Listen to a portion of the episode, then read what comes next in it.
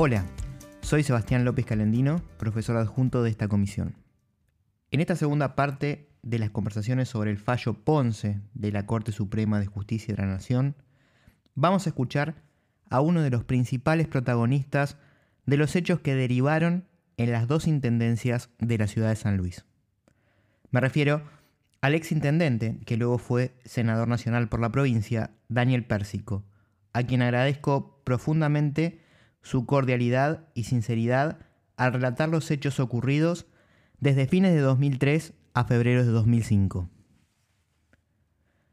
La autonomía de los municipios, considerando la constitución de la provincia puntana y la carta orgánica de su capital, permite, entre otras cuestiones relevantes, la posibilidad de establecer su propio cronograma electoral, en forma independiente del calendario electoral provincial y nacional, y su sistema de votación entre otras particularidades.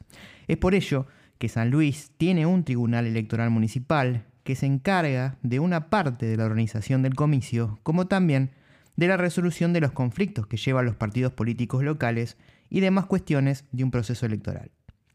La experiencia del Observatorio Electoral de la Facultad en las elecciones de la ciudad de San Luis de 2015 y 2017 en la que pudimos observar en ambos comicios la aplicación de la boleta única electrónica. Este sistema de votación que se venía aplicando en diversos lugares del país y con excelentes resultados, como por ejemplo en las elecciones de la Ciudad Autónoma de Buenos Aires en 2015, en las elecciones en la provincia de Salta, en algunos municipios de Chaco, Corrientes, Río Cuarto, en municipios de Mendoza, etc. Y que demuestra, sin dudas, que la incorporación de tecnología a nuestros procesos electorales es beneficioso, transparente e inexorable. La importancia del régimen municipal lo vemos en nuestra materia en la parte de teoría política, del modo en que lo hicimos en la primera parte de este podcast con las conversaciones con el profesor Gonzalo Fuentes. Y así también lo vemos en la parte de historia de las ideas políticas, cuando estudiamos a Alexis de Tocqueville este juez francés que en las primeras décadas del siglo XIX, específicamente durante la presidencia de Andrew Jackson, va a estudiar en principio el sistema carcelario de Estados Unidos y queda tan fascinado con la forma de hacer política de los estadounidenses que decide ampliar su estadía y regresar nuevamente para estudiar, entre otras cuestiones, la organización municipal. En la actualidad, en las elecciones de Estados Unidos, la autonomía de los municipios es un ejemplo. En un condado se puede votar con un sistema de votación diferente al de otro condado que pertenece al mismo estado. Los estados reglamentan las reglas generales. Por ejemplo, en Maryland se puede votar a partir de los 17 años, no así en Virginia o en Washington, D.C. En un condado de Maryland se puede votar con un sistema de voto electrónico y en otro con un sistema de boleta única de papel. O el extremo, en la capital, del país en el que el elector puede elegir en el colegio en que vota qué sistema quiere utilizar. Depende mucho del dinero que tenga cada municipio para implementar su sistema de votación. Otra cuestión interesante que he observado en muchas de las elecciones en las que he estado y sobre todo las de Centroamérica. Recuerdo una de las más recientes, en Guatemala, cuando observé en el interior del país y uno hablaba con los votantes. Ellos estaban más preocupados por el resultado de la elección a nivel local que a nivel departamental o nacional. No le importaba el resultado de la elección presidencial, no sabían en muchos casos quiénes eran los candidatos a presidente. Votaban al candidato que le iba a resolver los problemas de su vida cotidiana, quién les iba a arreglar las calles, los problemas de inundaciones, etc. Para finalizar esta introducción y volviendo a Alexis de Tocqueville, que le dedica un capítulo a las comunas en una de sus obras más importantes, La democracia en América, considero que es relevante leer un breve párrafo que demuestra cabalmente la importancia que le da Tocqueville al régimen municipal. Dice así, es en el municipio donde reside la fuerza de los pueblos libres. Las instituciones comunales son a la libertad lo que las escuelas primarias vienen a hacer a la ciencia la ponen al alcance del pueblo. Le hacen gozar su uso pacífico y lo acostumbran a servirse de él. Sin instituciones municipales, una nación podrá darse un gobierno libre, pero no tendrá el espíritu de la libertad. Comencemos. Estoy en comunicación con Daniel Pérsico, ex intendente de la ciudad de San Luis. Leía tu mensaje me acordaba de la historia y la verdad que para hablar varias horas va a ser un libro. Bueno, en medio de la lucha, yo fui a una charla de un congreso de autonomías municipales que daba un importante abogado de Córdoba. Hernández. Que nos defendió en una de las peleas, porque tuvimos varias. Navidad sin Ponce, la doble intendencia. Y después la última fue la división de la ciudad. No me acuerdo ahora el apellido. Este, Hernández, Hernández. Hernández, con Hernández. Y él me decía que, que le decía qué solución podía encontrar. Me decía, no, la única la corte. Y fue la corte, y te cuento para que sepas que los abogados que nos defendieron nosotros fueron eh, principalmente García Lema, de Buenos Aires, y Gil Lavedra. Tengo muchísimas cosas para contarte que son importantes que se sepan. Es más, yo en algún momento estuve por escribir un libro, pero todavía no me he decidido. Pero, por ejemplo, eh, nosotros nos enganchamos de un fallo anterior de la Corte, donde por un hecho de que lo querían expulsar al intendente por la caducidad de mandatos, porque, porque no teníamos entrada a la Corte en ese momento rápida. Quisimos entrar con Monesan por un per saltum y no pudimos.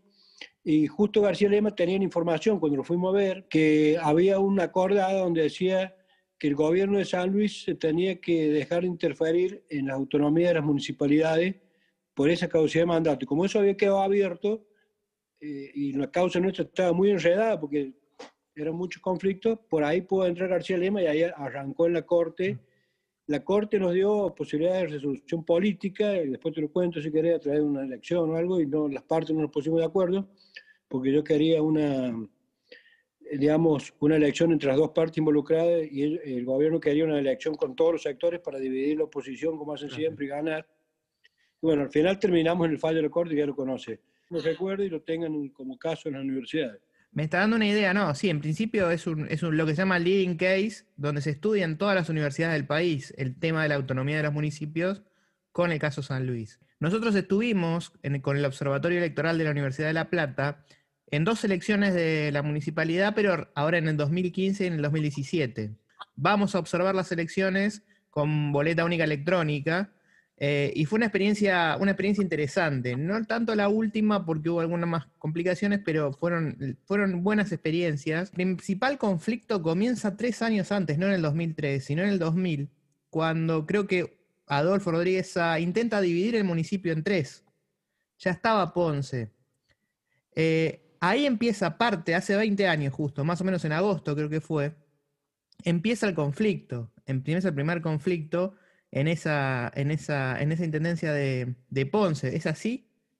En realidad, eh, eh, Ponce fue un intendente que venía de la línea de los Rodríguez del peronismo, y cuando eh, empiezan a suceder algunos hechos en los que la gente no estaba de acuerdo con lo que hacía el gobierno provincial, eh, uno de ellos fue la ciudad china, querían instalar una ciudad china en San Luis. No sé por qué en San Luis, porque podría haber sido a 20 kilómetros poner como hicieron la punta.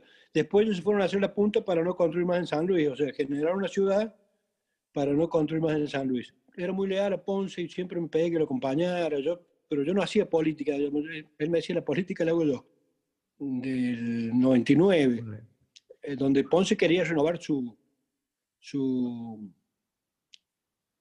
su mandato. Eh, digamos, otro periodo, otro periodo más como intendente.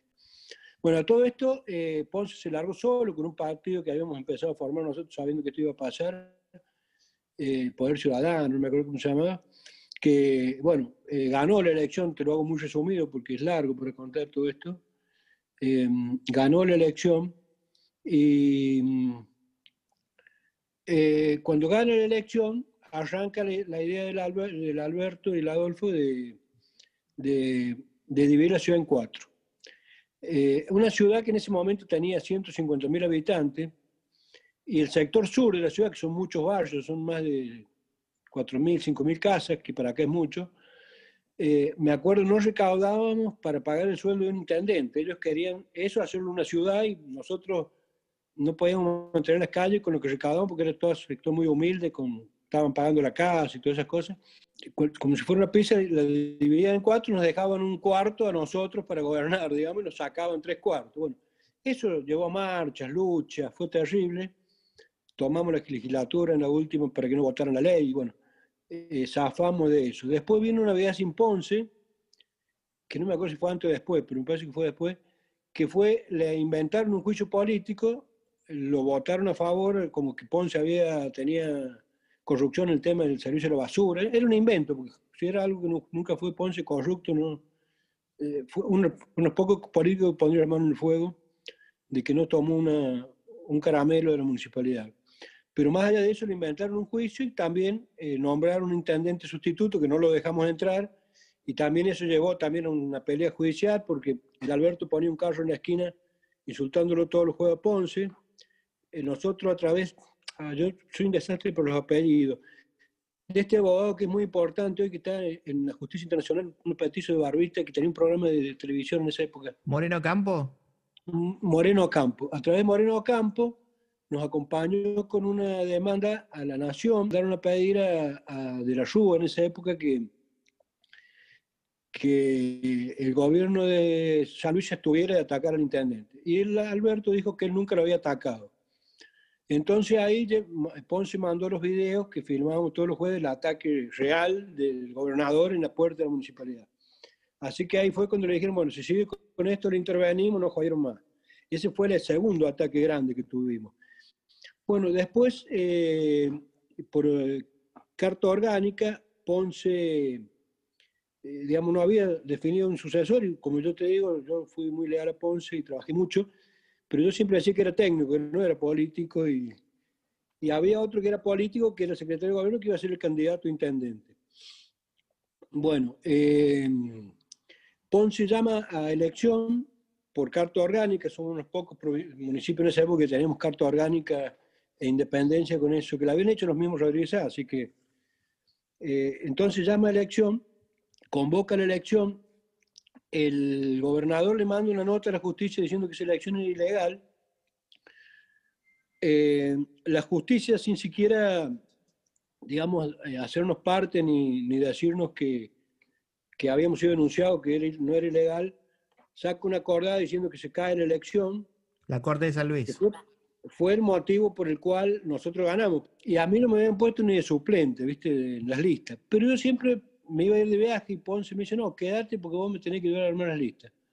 Y bueno, yo tenía buena relación con los otros. Yo le decía que yo no quería hacer nada, o sea, que no me molestaba que no me pusieran porque yo no quería hacer nada. Y como a las seis de la tarde me llama un abogado ahí que manejaba la parte de, de la elección, de la justicia electoral, me dice, mira, tenés que firmarme como suplente de concejal vas a ser el primer suplente de concejal. Bueno, le firmo, me vuelvo a mi casa porque ni siquiera me habían llamado para buscar vecinos en las listas, ¿viste?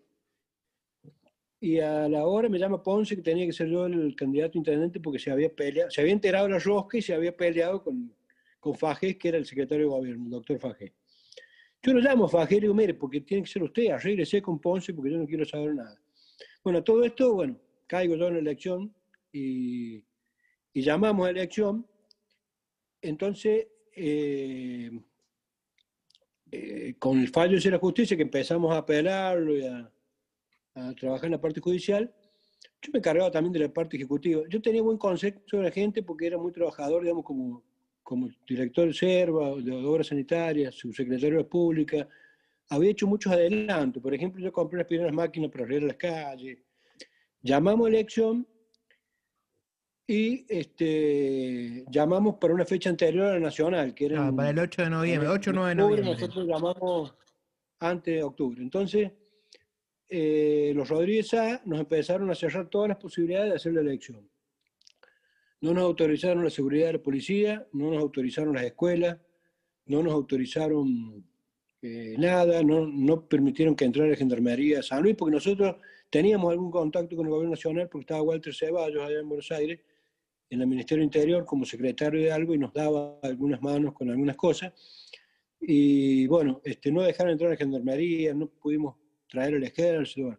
terminamos haciendo la elección, éramos seis partidos que nos presentamos en elección, eh, con seis candidatos a intendente, en carpas, eh, a las puertas de la escuela instalamos gazebos para votar y usamos algunos edificios municipales, la terminal y esas cosas fue bastante atípica la elección. Inclusive, bueno, los Rodríguez A, con su diario, salieron a decir que el que iba a votar ese día iba a ir preso porque era un delito penal, que estaba, em, estaba prohibido por la justicia y que mostraron el fallo de la justicia.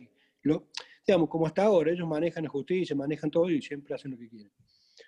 Este, y, la, participación? Bueno, la participación fue de un 20%, ponele. Fue muy poca, 20%. Muy poca. En realidad, eh, normalmente era el, 60%, ponerle, y en ese caso fue un 20%. De todas maneras, fueron números claros, yo gané por el 52% de los votos, y bueno, eh, no sacaron el 15, el 20, bueno, se armó un consejo bastante, digamos, eran tres nuestros y uno cada uno de los otros partidos, algo así, pero quedó algo bastante armado que seguimos siempre luchando juntos todos. La elección, el Tribunal de Cuentas Municipal, que estaba formado por el juez de falta municipal y un par de abogados más que tuvimos que inventar nosotros, digamos, inventar y me refiero porque lo que correspondían, que eran de justicia federal, que eso no lo dejaron venir, o sea, entonces la carta orgánica permitía, nosotros todos dentro de la ley, ¿no? Pero permitía que nombraran un abogado del colegio y un abogado, en caso que los otros no se presentaran. Eh, así que bueno, nosotros eh, llamamos la elección y ellos ponen... Perdón, desde el día que ustedes ganan la elección, ya estaba lanzada la campaña para la elección del 23 de noviembre, ¿verdad? O sea que me imagino que se, se, se superponían las, las campañas en ese momento. Sí, ellos ya habían lanzado la fecha de la elección de ellos y ellos, ellos lograron que un solo partido, que fue nuestro compromiso, que era muy opositor a Rodríguez pero se ve que lo compraron muy bien, este, se presentara con ellos. Ellos fueron, digamos, el oficialismo contra Rontegui y la Ibarra con, con, nuestro compromiso, Raúl Labor Ibarra, que fueron lo único que lograron que los acompañara en la oposición, digamos. O sea, no tuvieron prácticamente elección, porque por eso decía que nosotros fuimos seis o siete creo que éramos siete partidos. Eh, el PI, ponele, qué sé yo, el nuestro, la Altazo Liceña, me acuerdo algunos nombres. Bueno, a todo esto, yo me acuerdo que la, doctora Gunde trabajó mucho en la elección. Y bueno, hacen el certificado como, como intendente. Y a todo esto, eh, ellos seguían adelante con su elección de Torrontegui y con el otro, los dos. Así que eh, en ese momento a mí las encuestas me daban que yo le ganaba a Torrontegui. ¿Por qué te cuento esto? Eh, porque por eso yo le ofrecí en la corte que fuéramos a una elección, digamos, a un plebiscito entre Torrontegui. Y ella quería una elección nueva. Bueno, eh, cuando hacemos la elección, eh, vemos que ellos seguían con la justicia de ellos amenazándonos y esas cosas. Así que me dice Ponce, bueno, eh, vamos a hacer una cosa, o sea, estuvimos estudiando con los abogados y la carta orgánica decía que se renunciaba al intendente saliente un mes antes y había un intendente electo podía asumir al poder. Así que nosotros, con el objetivo de que cuando Torrontegui fuera a la elección ya tuviéramos una asunción en el edificio municipal, que fue lo que defendimos y que nos salvó, digamos, de tener todo el aparato y el edificio municipal, eh, renuncia Ponce, era muy difícil conseguir los votos en el Consejo, eh, porque tenían mayoría ellos, por uno o dos tenían mayoría ellos. Eh, en ese momento todavía no se había cambiado el Consejo para que yo asumiera. Eh, me tomo juramento, me acuerdo ese día fue sumamente importante porque no solo que había ganado la elección, sino que me habían tomado juramento en el Consejo como correspondía, antes de que la otra, la otra elección se realizara. Así que, mm, bueno, yo asumo como intendente, Ponce se va, había, se había puesto como concejal en la lista, así que fue después presidente del Consejo. Eh, cuando fue la elección de Torrontegui, nosotros ya estábamos ya gobernando. Y ahí empezaron las dos municipalidades, porque le dieron un edificio a ella, le dieron un edificio a ella en, en una escuela que había cerca de la municipalidad de otra escuadra, y le dieron la plata, o sea, a nosotros, porque nosotros también nos quisieron matar por asfixia, o sea, económica. Entonces, eh, nosotros teníamos, eh, Ponce había ahorrado un dinero municipal que alcanzaba para pagar un mes de sueldo. Mm. Eh, entonces, el problema nuestro iba a ser la asfixia económica. Entonces, eh, porque digamos, los tiempos de la corte, los tiempos de la justicia son complicados. Entonces, eh, alguien del Poder Judicial, un empleado, alguien nos avisan que estaban haciendo una acordada para cerrar todas las cuentas bancarias. entonces nosotros fuimos al Banco Regional de Cuyo en esa época, que era el Banco Municipal, que no existe más, y teníamos buena relación porque siempre trabajó con nosotros, pero también trabajaba con el gobierno. O sea, después nos cerró las puertas el banco. Lo obligaron a cerrar las puertas, todos, nos cerraron todos los caminos, inclusive el supermercado, queríamos poner cajas para cobrar y nos amenazaron que si ponían cajas los iban a cerrar. Este, em, entonces, yo voy a hablar con el secretario de, de Hacienda, qué podemos hacer con esa plata, si la podemos depositar en, en los sueldos y pagarlos adelantados para, para salvar un, mes. O sea, eh, así que bueno, todo esto nos habían dado de cerrar las cuentas bancarias, nos habían cerrado todo, nos empezaron a quitar la coparticipación, no, no nos entregamos la coparticipación. Así que moríamos por asfixia, no podíamos gobernar. Asfixia económica, ¿no? O sea, todavía no, no habíamos hablado con García Lema. en esa época estábamos en trato con Monesam para hacer un persalto, algo así que nos rechazaron. Bueno, pagamos los sueldos y... tuvieron aire para un mes, por lo menos. Tuvimos para un mes, exactamente. Eso es lo que te quería contar, porque es fuerte, es muy fuerte, porque vos sabés que te queda un mes y no te queda más. La gente nos apoyaba mucho, la gente de San Luis nos acompañó mucho, siempre en las marchas, llegamos a ser 20.000 personas, o sea, este, defendiendo la autonomía.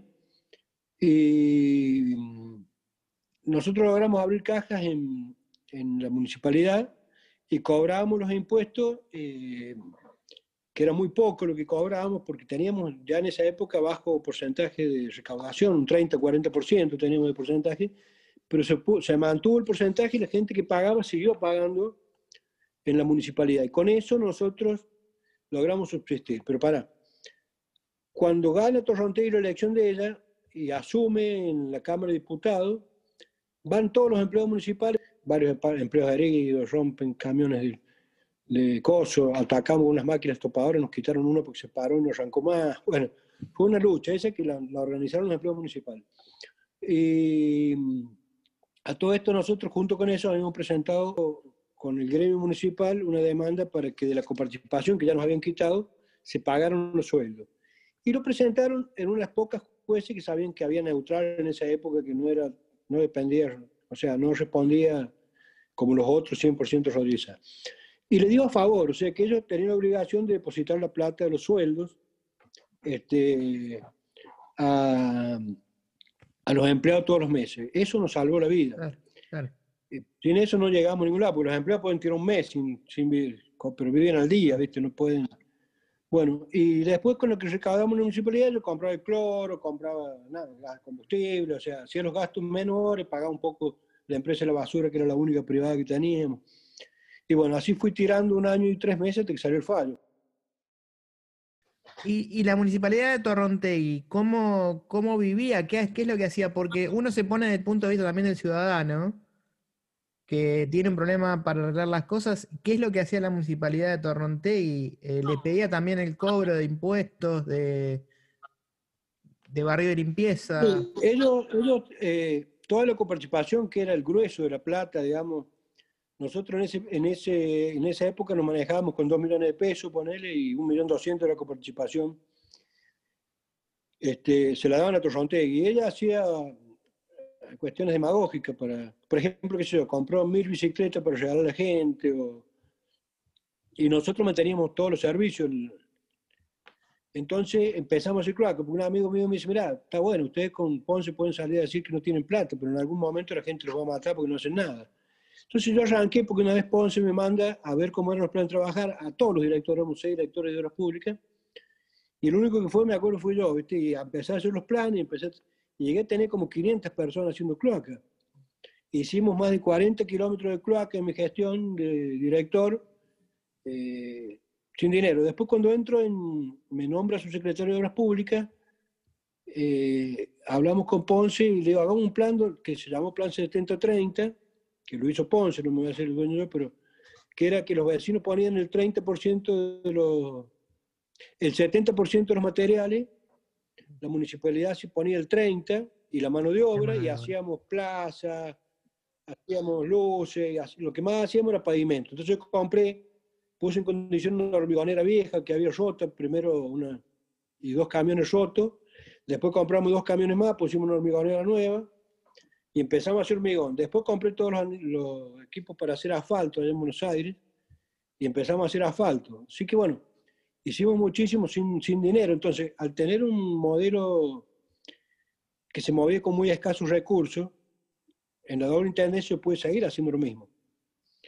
Eh, nos movimos gracias a, esos modelos, digamos, durante el año y tres meses no dejamos de hacer obras, no dejamos... Y Torrontegui hizo algunas cosas que, por ejemplo, hay una rotonda que le dicen rotonda de Torrontegui, que está en la ruta San Juan, que era una zona muy peligrosa. Entonces yo cuando estaba en las cosas normales, digamos, antes de esta doble intendencia, unos meses antes, eh, yo presenté un proyecto de habilidad provincial para que me autorizaran a hacer una rotonda ahí, eh, porque había muchas muertes por accidentes viales. Y, y, bueno, nunca me autorizaron porque, o sea, yo digamos, yo una vez me metí a hacer algo en esa ruta porque ellos no hacían nada, a limpiar un canal de desagües pluviales, y me sacaron con la justicia y la policía, ¿viste? Entonces yo, Ponce, voy a tener que pedir permiso para hacer la rotonda, porque no, era una obra grande que tenía que cortar el tránsito. Bueno, y no me dieron permiso y después le hizo vialidad y le pusieron rotón de Torronte y, y la proyecté yo, pero bueno, son anécdotas. Pasó, pasó un año y tres meses, o sea, es mucho tiempo. Eh, habría que ver también por qué la Corte se demora tanto en, resolver estas cuestiones. Eh, pero va a llegar un momento en que la Corte hace un adelanto y Torrontegui decide renunciar. Eh, ¿Se acuerda justo de este, de este momento en cuando ella se va? ¿Cómo es que se va ella de, ese, de, esa intendencia? Eh, ¿Lo recuerda? Porque me imagino que va a sido el mejor momento para ustedes, para toda la gestión, de que ya quedaban afianzados para el resto del, del mandato, ¿no? Sí, este bueno, el tema de la corte, eh, nosotros, eh, eh, está claro, ustedes que están en el tema, que hay un dicho que dice que, bueno, los tiempos de la corte los maneja la corte, o sea, no tiene tiempos, digamos, aunque este era un caso muy extremo. Nosotros tuvimos mucho diálogo con Aníbal Fernández, que era el ministro del Interior, las dos partes, ¿no? Nos recibía las dos partes, para tratar de arreglar esto. Le propusimos a través de Aníbal Fernández llamar al plebiscito, no quiso, bueno pasaron muchas cosas, pero la Corte nos citó un par de veces para hablar con nosotros, con todos los jueces ¿no? de la Corte. Lo que a mí me decía García Lema que, eh, que bueno, que la Corte muchas veces en estos temas que eran más que nada políticos, no judiciales, prefería que no tener que llegar al final de intervenir, digamos, sino que se resolvieran políticamente, o sea, que es algo lógico y razonable, ¿no? Y bueno, tuvimos ahí la corte y no, Torrontegui no se fue hasta que no salió el fallo. Y bueno, la preocupación que teníamos era que no acataran el, fallo, pero acataron el fallo y, y, bueno, ¿Y qué es lo que decía, digamos, ¿qué es lo que decía, qué es lo que decía el vecino cuando Torrontegui se va y deja, deja a su gente también, me imagino, porque tendría sus contratos con la gente que le manejaba su, Sí, pero eh, lo que eh, eh, el problema de. Yo tengo una buena relación con Torrontegui ahora. Digo, nunca tuve mala, pero en ese momento estaba muy enfrentado políticamente, ¿no? Pero, pero digamos, yo iba a una procesión, por ejemplo, como intendente, y todos los vecinos me saludaban, me, me abrazaban, me rodeaban, me acuerdo, y a ella, ella iba también y no, no se le acercaba a nadie, me acuerdo, porque era como que no sé si me habían victimizado a mí porque era el más débil, es muy probable, pero como que siempre la razón de la gente me la daban a mí, o sea, eh, en realidad era nuestra, porque, te vuelvo a repetir, o sea, hicimos una elección con carta orgánica, eh, digo, como establecí la carta orgánica, eh, hace una demanda, no, no, no, no, nos dan ni conocimiento de la demanda y sacan una acordada anulando la elección, o sea, todo muy irregular lo que hicieron ellos inclusive que le, hubieran dado ese edificio por intendencia, no era lo regular, porque nosotros tenemos el edificio que sabía la gente que era la intendencia, para ellos Ponce era el intendente yo era el sucesor. O sea, en realidad la gente siempre estuvo del lado nuestro, digamos, en esa época. Eh, nos defendió, digo, porque hacíamos marcha, me acuerdo, todos los jueves hacíamos una marcha por la autonomía municipal y era impresionante la cantidad de gente que iba, ¿no? Claro, claro, claro. Sí, sí, sí, sí. Aparte, bueno, un año, un año complicado, donde se va a Dualde, donde eh, eh, a, nivel nacional eh, se, estaba saliendo de la crisis del 2001, o sea, eran, eran, eran, eran momentos históricos en la Argentina como para... Pero bueno, para mí hasta acá estaríamos, eran un poco las preguntas, me pareció muy interesante el tema de las elecciones, sobre todo por, el observatorio electoral, de, de, las dos elecciones simultáneas este, y de las condiciones ¿no? precarias con las que hicieron la, elección, es muy interesante eso como para tenerlo. Eh, yo creo que... Bueno, nosotros inclusive tuvimos que armar la policía municipal, que fue una de las primeras del país que hubo, para poder armar la elección, porque no teníamos seguridad, ¿no? Ahí hasta, eso. Por ejemplo, hoy votaron la ley de violencia institucional acá en la Cámara de Diputados de San Luis. Digo, si yo tuviera que hablar sobre violencia institucional, el problema de hoy, digo, no quiero robar tanto tiempo, pero el problema de hoy es que para mí la, autonomía municipal sigue en juego, más allá de ese fallo que lo defiende.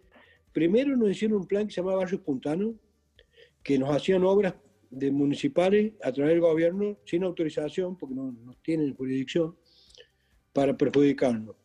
Después nos hicieron eh, la división de la ciudad, Navidad sin Ponce y después la, doble intendencia. Fue, fue, una lucha muy larga. fueron muchos años de lucha, ¿viste? O sea, Me imagino. Al final, la, única alegría que nos queda es el precedente de este fallo que, que defiende la autonomía de la municipalidad de todo el país.